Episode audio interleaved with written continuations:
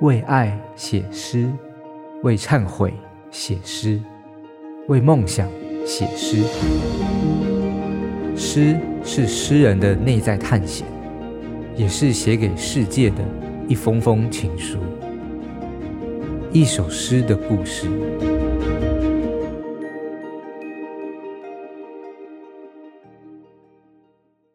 Hello，大家好，我是杨志杰，我要来分享我写的《爱》这首诗的故事。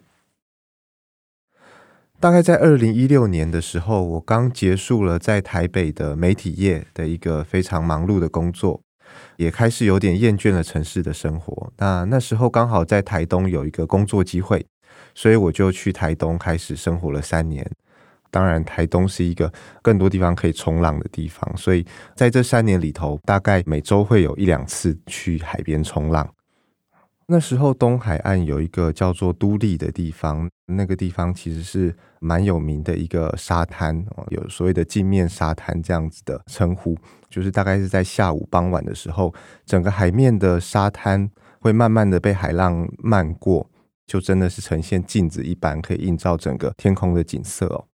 好，那那时候大概是六七月的一个浪，算是不大的夏日的午后，我就在独立冲浪。那那个时候的浪其实很柔软，非常的舒服。但是在夕阳下山之前的那一段时间，大家陆续上岸了，那我却发现自己开始离岸边越来越远。那我自己的板子试图努力去滑向岸边，但是。水流下面却有一个非常强的拉力，一直把我往这个外海拉哦。那我才想起说，就是呃，冲浪的前辈提到这个地方常常会出现的一个离岸流的现象。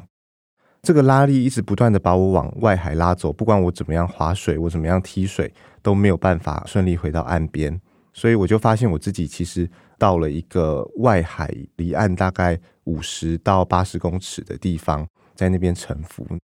我试着挥手求救。可是那时候因为已经傍晚了，所以几乎已经完全没有人在岸上了。那我其实，在那之前也看过很多去面对离岸流的文章，但是当你真的面临这样子的一个状态的时候，其实还是会有点手足无措、手忙脚乱。印象非常深刻的是，那时候会有一种很想要呕吐的生理反应。那我不知道这个生理反应是怎么来的，但是当一个人面对这种好像生存有一点危机的时候，就会发生这样子的一种奇怪的反应哦。我在外海大概沉浮了可能五到十分钟吧，就试图划回来，但是一直徒劳无功，没有办法划回来的状况下，我却无意间看到那个傍晚的天空哦。那大家知道说，台东傍晚的天空，太阳是被山挡住的，所以天空是没有夕阳的强光照射，所以那时候天空所呈现的光线，其实是有一种。好像我在婴儿的时候所看过或者是感受过的那一种淡粉红，然后知更鸟蓝的颜色。那我的头顶是这样子的颜色天空，然后身边是一望无际的大海，那是一种完全没有遮掩的海洋。但是在这么美好的地方，天底下的我却离死亡这么接近。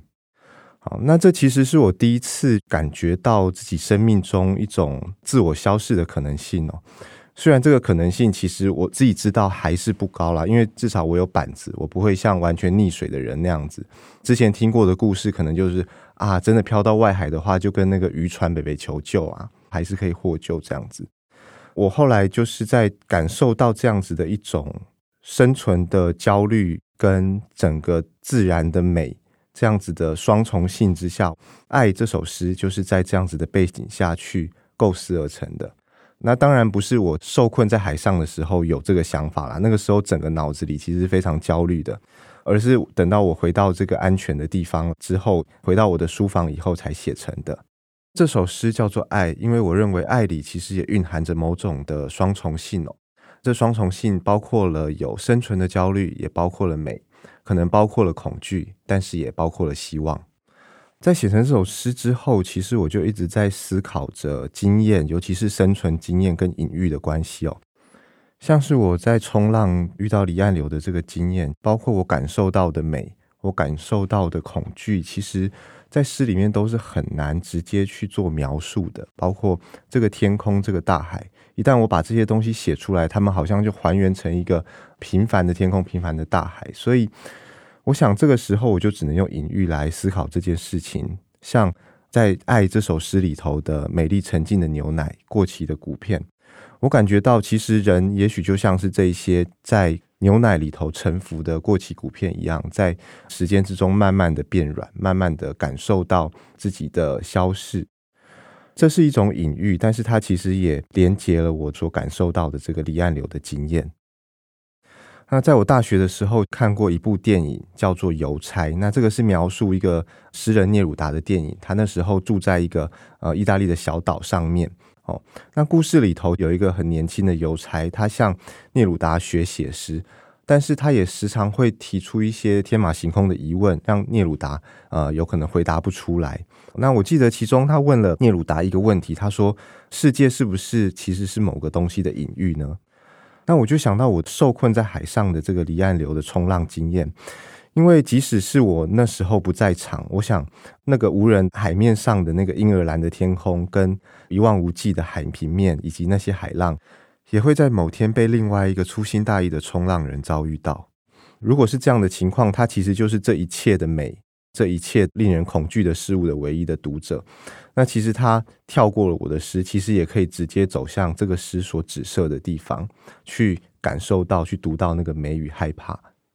所以，诗真的是只为写诗的人跟读诗的人留存，并且保管了那样的经验吗？或者说反过来，是这个世界上的经验与万物保管了我们的诗呢？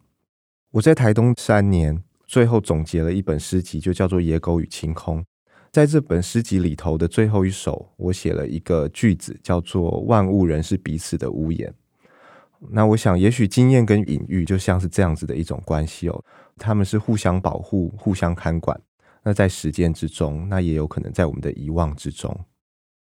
接下来我要分享我的诗《爱》。美丽沉静的牛奶，过期的骨片，知晓一切到最后就是暗微的日光。蜜蜂飞出电视，比石榴更轻的吊扇，打开海浪，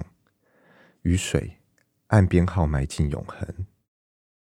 你我也隐居在死亡的口袋里，快乐的。像一些名不见经传的宝石，最后的闪光，世界的铸造厂正嘈杂。想听，爱听，就在静好听。